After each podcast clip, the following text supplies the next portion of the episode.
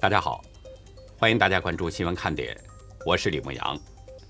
今天是美东时间一月十八号星期二，亚太时间是一月十九号星期三。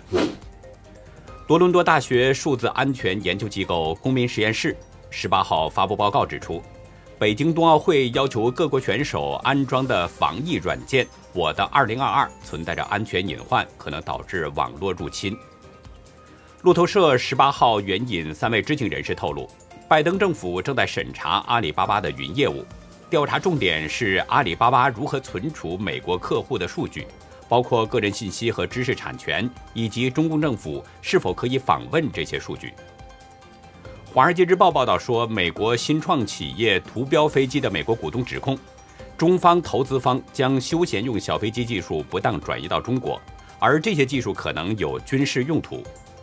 美国联邦调查局和外资审查机构已经展开调查。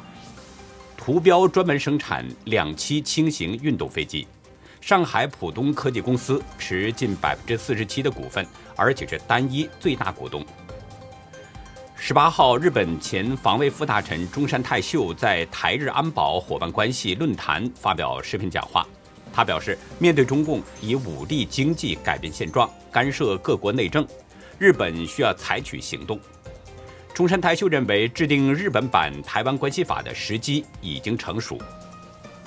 大陆媒体报道，中共重庆市政协主席王炯在十六号的重庆两会开幕式上做报告，突然几秒钟说不出话，接着倒地不起。网络影片显示，王炯倒地时发出“咕咚”一声，引起台下一片哗然。截止到美东时间一月十八号下午两点。全球新增确诊中共病毒人数是二百四十五万七千二百五十一人，总确诊人数达到了三亿三千一百三十六万两千五百八十人，单日死亡是五千二百三十四人，累计死亡总数是五百五十六万三千四百二十五人。下面进入今天的话题，我们今天的话题内容分为两个部分，先是北京、天津的疫情。还是有很多的爆料。从北京市的应对措施来看，习近平似乎是在向病毒低头了。然后呢，会谈到习近平今天的一个反常的讲话，他推翻了三年前关于反腐败取得胜利的说法，背后究竟发生了什么呢？有军中消息表示，有人给习近平写信了，要求他不要连任。北京市疾控中心在今天通报，截止到下午三点。北京市新增了两宗中共病毒本土确诊和一宗核酸阳性，其中两宗确诊感染奥密克戎的病例是在海淀区，是十五号通报确诊病例李某初的密切接触者，一个是他的妈妈，一个是他的同事。另一宗阳性在朝阳区，感染的是德尔塔变种。当局通报的这例阳性情况呢，相当值得注意。患者居住在朝阳区平房乡十个庄村。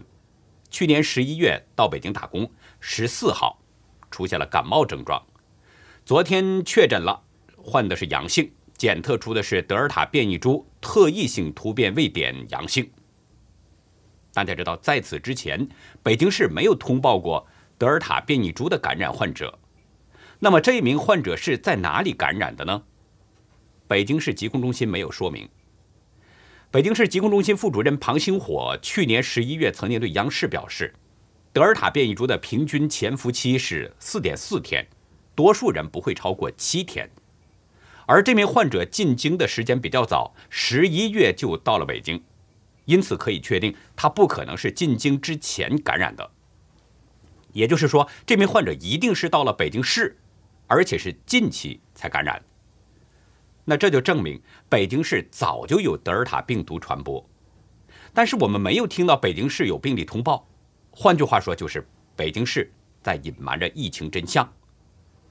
接下来呢，我们需要关注一下，看看北京市会公布什么样的流调结果。我估计，当局很可能还是会继续甩锅，把病毒源头说成是境外输入。中共要是不甩锅，那就有点奇怪了。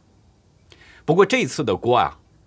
不太好甩，因为这位患者是农民工，跟境外联系不太大，所以我们要注意一下，看看北京市这个锅是怎么个甩法，还要看一看呢，北京市的防疫政策是不是有变，是不是趁着奥密克戎来袭，来个浑水摸鱼、借坡下驴，承认与病毒共存呢？其实，北京市对奥密克戎变异株的应对，更能看出当局是在悄悄地改变它的防疫政策。对两名奥密克戎确诊患者，北京市疾控中心今天通报的相对详细一些。通报表示，李某初的母亲居住在海淀区的博雅西园，十五号已经被送到了集中隔离点。昨天出现了发烧、喉咙不适等症状，随后被确诊，目前在定点医院隔离治疗。隔离前，李某初的妈妈曾经搭乘巴士与同事用餐、到皮肤医院就诊等等。李某初的同事居住在海淀区百望茉莉园一期。在同一个楼层工作，十五号居家隔离，昨天出现了发烧，随即确诊了，目前也是在定点医院隔离治疗。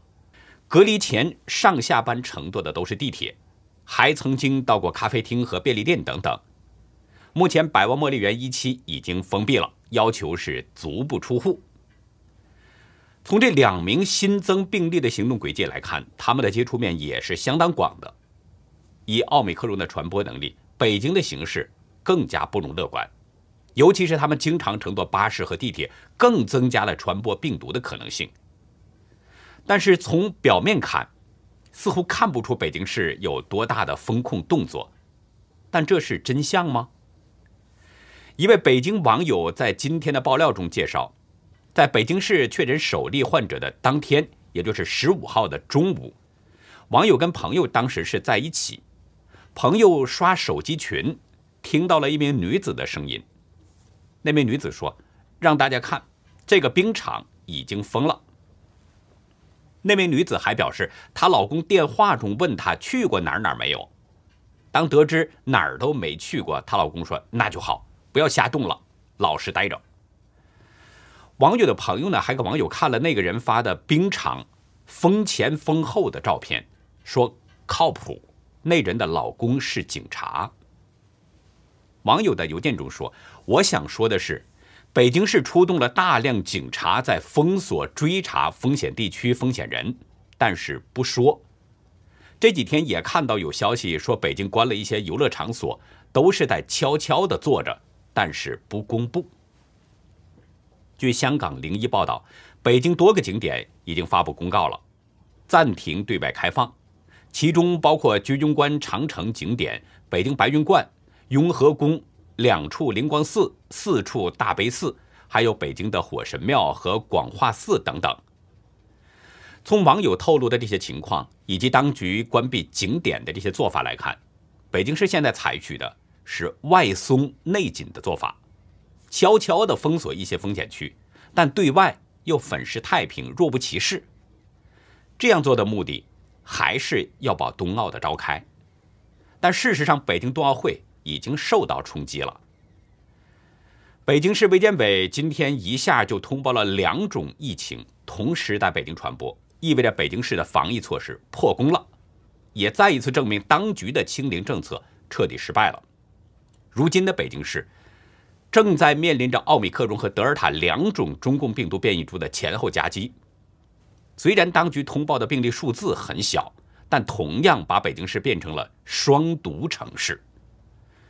昨天，北京冬奥组委会宣布了，为了保障涉奥人员和观众的健康安全，冬奥会门票不再公开销售，将定向组织观众现场观赛。也就是说，冬奥场馆内将不会再有自由的民众在场馆内观看了。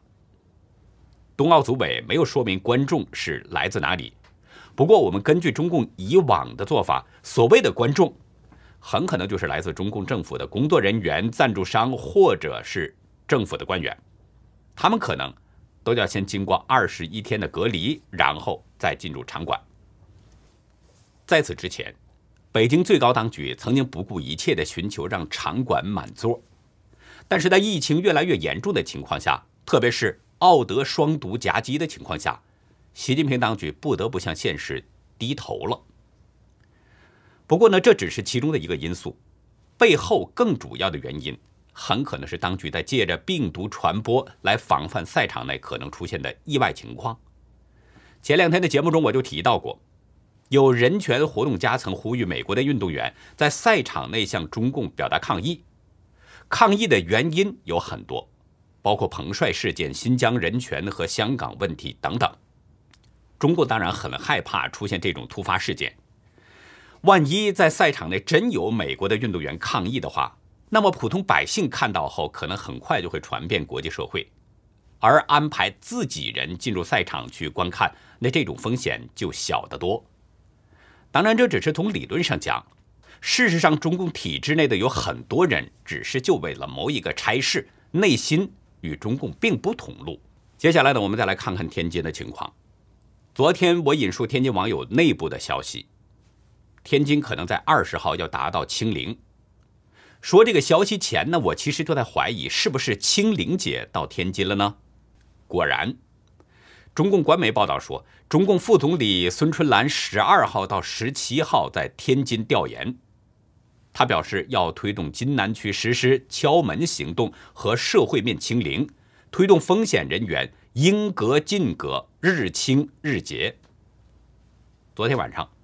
接到了一位网友转来的天津市疫情防控指挥部第十八号不公开文件，其中强调总体的目标是全市统筹部署，不漏一户、不漏一人进行敲门行动，为社会面清零打好基础。完了，上门吃了，啥灯了？吃了这个。吃了大的，啊，他妈的，多的是个头。这是天津网友今天早晨发给我的。网友不知道当局什么时候给各家门上都安装了门磁。网友质问：他们这是想干嘛？其实很明显，当局就是想把那些在家的民众完全管控起来。只要开门，这个门磁就会自动报警，防疫人员很快就会出现。李鸿忠当局使用了高科技，在风控人们的行动，这种做法其实就是社会面清零的一部分。当局把他们认为有风险的人呢拉到外地去集中隔离，把风险低的人封禁在家，但是不管哪种情况，都会把人看的是死死的。除了高科技风控之外，当局也抓了很多的壮丁，去当所谓的志愿者，用人盯人的方式，再给疫区的百姓加上一层禁锢。今天早晨，我就接到一位天津网友的爆料：天津市开始从各地抽调志愿者了，前往津南区等疫情严重的地方进行支援。其中，仅仅是滨海新区塘沽区就抽调四百五十人。从这些方面的信息，我们可以看出，当局又在集中力量办大事了。但是，这个大事的背后，又隐藏着什么呢？昨天深夜，一位天津网友呢向我表示：“李老师，天津人可怜了，您给呼吁一下吧。”邮件中附带了一段俯拍的视频，显示有很多人聚集在一起，现场的声音非常嘈杂，似乎是还发生了推搡。就在我准备查阅相关信息的时候，又有七位网友几乎在同一时间向我不断爆料。所有的这些爆料邮件呢，都表示昨天的晚间，天津市西青区大四镇赤龙兰园小区发生了骚乱。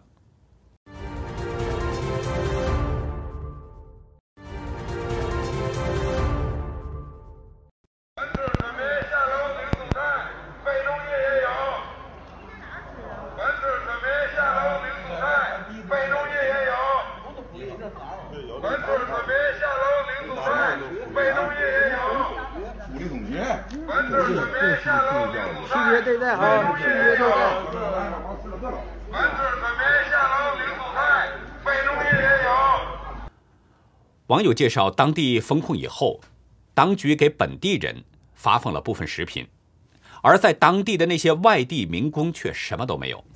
而这些外地人没有工作，也没有饭吃，于是去找当地政府协商。外地人民想吃什么？外地人们吃什么？好 对不对？不就俩问题吗？怎么解决？怎么解决？住房的问题，我们去跟房东协调去，肯定让你们继续住下去，直接直至住到这个疫情全部解封，行吗？行。吃饭的问题，听我说，听我说，听我说，听我说。一个一个说，一个一个说。咱一个一个说。吃饭的问题，明天咱七点还是核酸检测大三，做完了，咱每个人领泡面，行吗？不分本村和外地的吧？多少啊？有多少？先散了吧，散了吧。领多少？领多少？领多少？领多长时间？领多长时间呢？领多少？三天一桶啊？还是就明天一桶啊？怎么着？选一个代表，选一个代表，选一个代表。没代表，谁代表？没代表，自己代表自己。谁代表谁？有代表的话，警察就说。明天一人代表车里呢？啊，代表车里呢？代表车里呢？没人敢代表，没人敢。来来来来，听听着听着听着听着，几个问题啊，一个是住的问题，村里协调房东让你们住，住到解封，这事儿明白了吗？交钱不？交钱不？交钱不交钱？交钱。交不交钱？问问房东。问你房东买哪呀？等走的时候交不起房租也是走不了啊，是吧？你没挣钱哪有钱交房租啊？没钱是怎么交啊？欠着吧，欠着吧。欠着搁什么还呢？不干活儿就是。干活搁什么还呢？第二个，第二个，第二个，第二个事儿，第二个事儿，第二个事儿。第一个事儿还没解决完了。明天一早七点做核酸，这时候听见了吗？听见了啊！凭身份证做核酸，啊！重要事说三遍，带身份证啊！做完核酸，拿着身份证领方便面，这事听见了吗？领一桶方便面呢？他方便面是明天就领一桶啊，还是每天都有啊？怎么着？领一袋方便面，你说清楚了。那个新源，咱参照新源也是一桶。新源早就发了，怎么不早参照呢？啊？新源早就给发了。大哥，这买不着啊！这不买完刚来吗？发了行，我们吃完了呢。吃完的说吃完的，先把这一顿先过去。下周咋整啊？下周咋整啊？行，我们我知我我我知道明天做核酸，后天做不做我也不知道，对吗？我只知道明天做核酸，后天我不知道做不做呀。咱一步走一步推着走，你让我说到明年不完了吗？我管你到下个月的饭不完了吗？对吗？咱一步一步走，问题一步一步解决。你现在让我给我承，我给你承诺，我承诺了哪一个？我承诺，我承诺明天没有疫情了，你们信吗？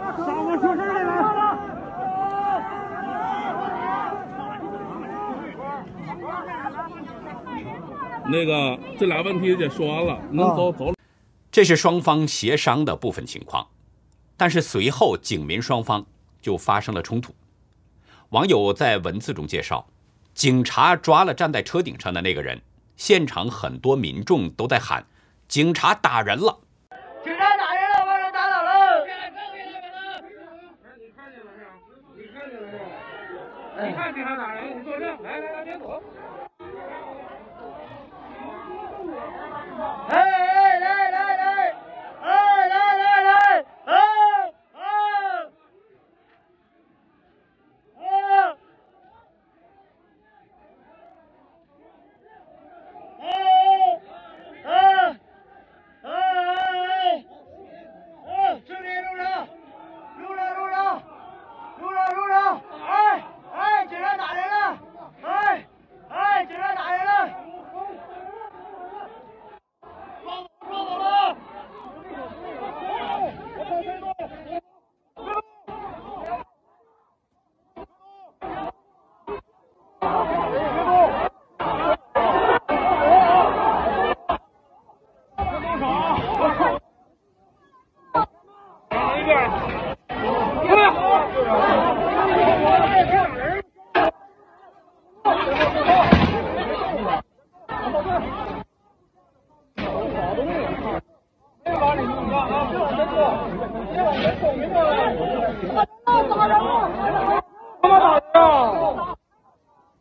警察呀，这都是。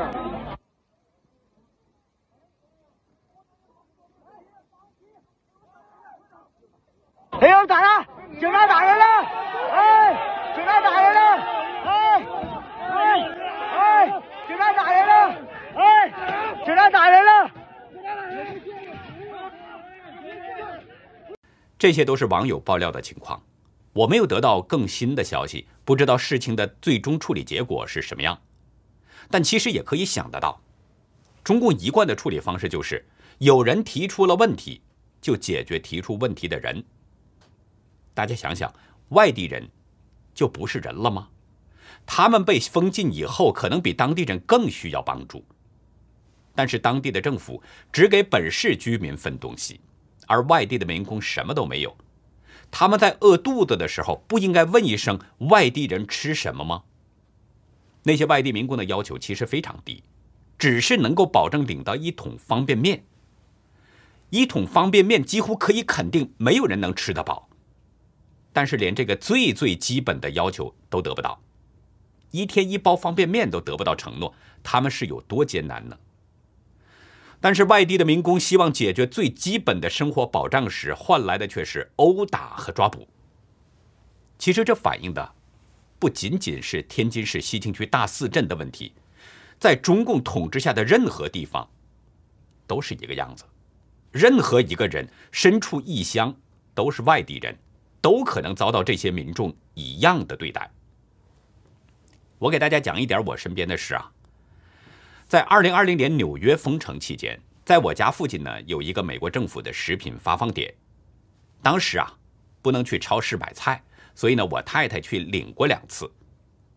我家附近有一些华人，所以那些领餐点儿呢，墙上挂着一个横幅，专门用中文写着“谁都可以领”。负责发放食品的工作人员非常友好，每次都是多给。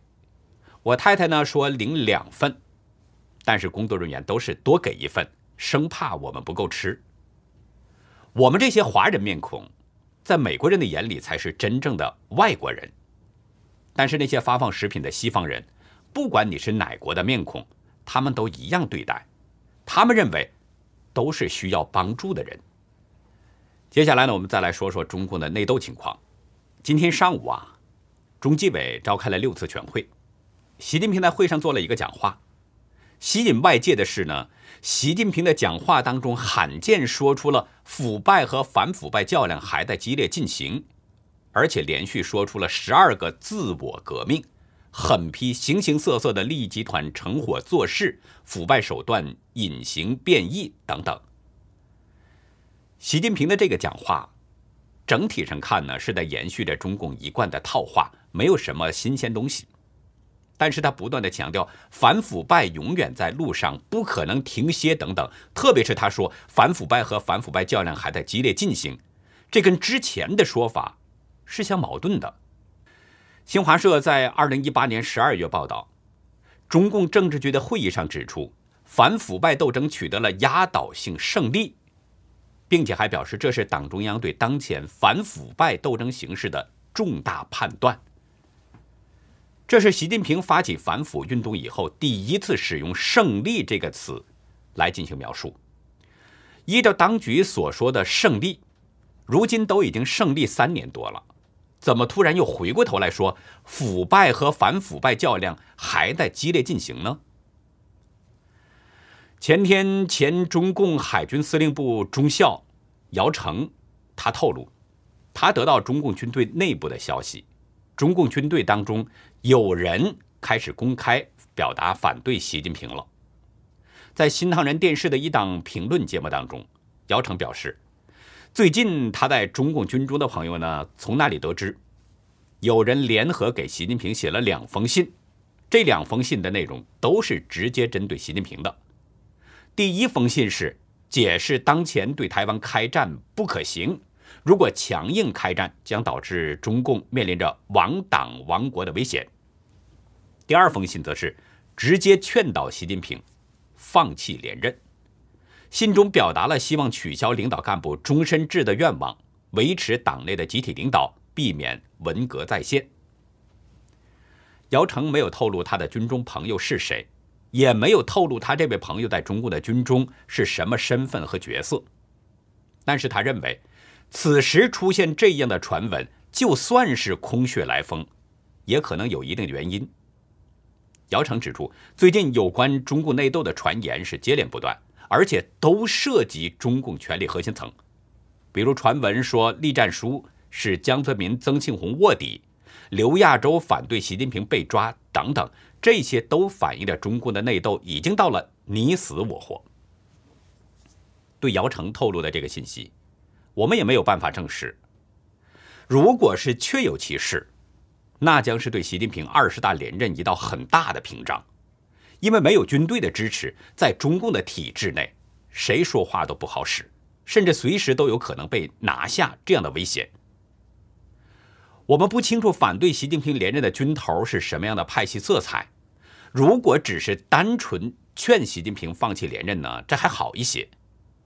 如果这些军头他要是有派系色彩，甚至是江增派系人马的话，那么对习近平来说，就不仅仅是一道屏障的问题了，甚至对习近平本人都可能有危险。所以从这个角度来分析，习近平的这个最新讲话，腐败和反腐败较量还在激烈进行，这就不是无的放矢，很可能是箭有所指。在习近平发起的反腐打虎运动当中，我们看到落马的绝大多数高官都是江曾派系的官员。有人把江泽民比喻成腐败总教练，还有人把江曾称为是老虎王。而习近平在反腐败的这个运动当中，对这两个人一直都没有动，而这两个人呢，却在暗中不断的在给习近平制造麻烦。那现在习近平说腐败和反腐败的较量还在激烈进行，是不是在暗指江曾势力进行反扑呢？如果是，习近平是不是后悔当初没有乘势而上拿下这两个死对头呢？如今养虎一患，习近平对江曾会再次抡起哨棒吗？如果不打虎，习近平会不会被虎王咬伤甚至毙命呢？二十大之前，每一天都充满了凶险。那好，以上就是今天节目的内容了。如果您喜欢新闻看点呢，请别忘记点赞订阅。也希望您在视频下方给我们留言，能够跟我们进行互动。我们更希望您能够帮我们把这个频道给多多的转发出去，让更多的有缘人、更多的希望了解真相的人能够接触到我们，看到我们。感谢您的收看，也感谢您的支持和帮助。再会。